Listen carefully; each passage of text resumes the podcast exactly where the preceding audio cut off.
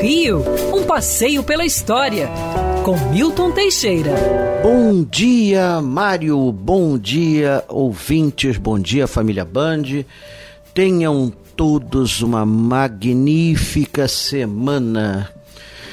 Ai, nesta semana, na verdade, até no sábado, né, nós teremos o Dia Nacional da Radiodifusão.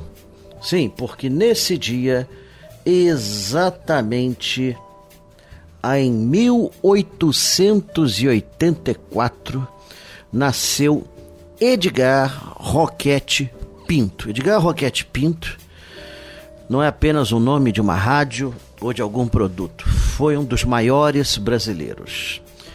Historiador, cronista, antropólogo, defensor dos índios, especialista em região amazônica, cientista e pioneiro da radiodifusão e acredite se quiser da televisão.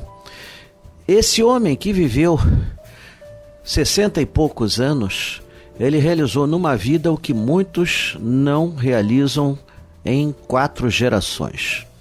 Escreveu os primeiros grandes livros sobre a Amazônia feitos no Brasil, até então só tinha tratados estrangeiros e tudo mais. É, escreveu Rondônia, sobre Rondônia. É, visitou regiões onde nenhum brasileiro entrara antes e foi, junto com Rondon, um dos pioneiros da defesa dos povos indígenas. Mas o que nos interessa é a radiodifusão. Em 1921, ele conseguiu do presidente Epitácio Pessoa permissão para montar uma antena de rádio no Corcovado e no dia 7 de setembro de 1800, 1922, no dia 7 de setembro de 1922, este presidente fazia o primeiro discurso transmitido por radiodifusão. Por incrível que pareça, o povo não prestou muita atenção do discurso. Deve ter sido uma coisa bem chatinha, afinal de contas já existia né, aparelhagem de som, o pessoal deve ter pensado que era uma gravação, não imaginava que fosse ao vivo. Mas, seja como for, estava lançada a primeira experiência de rádio. Posteriormente, no local das antenas foi construído o Cristo Redentor, lá no alto do Corcovado. Em 1925, ele funda a primeira rádio brasileira, que depois ele vai doar ao Estado.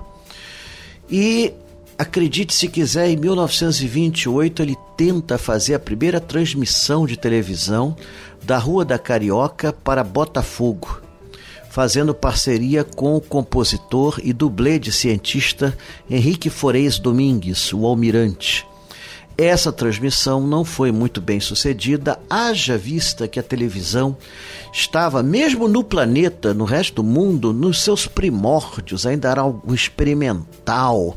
Você não tinha nada ainda. Para você ter uma ideia, a primeira estação de televisão do planeta vai surgir só em 1935. Mas mesmo assim, ele pode ser considerado um pioneiro. Tentou transmitir imagens para Botafogo uma casa aqui em Botafogo. Não foi bem sucedido, mas valeu a tentativa.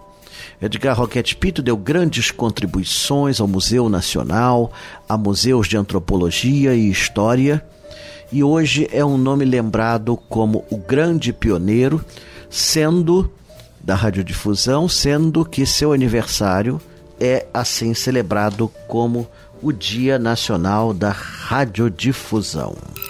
Quer ouvir essa coluna novamente? É só procurar nas plataformas de streaming de áudio. Conheça mais dos podcasts da Band News FM Rio.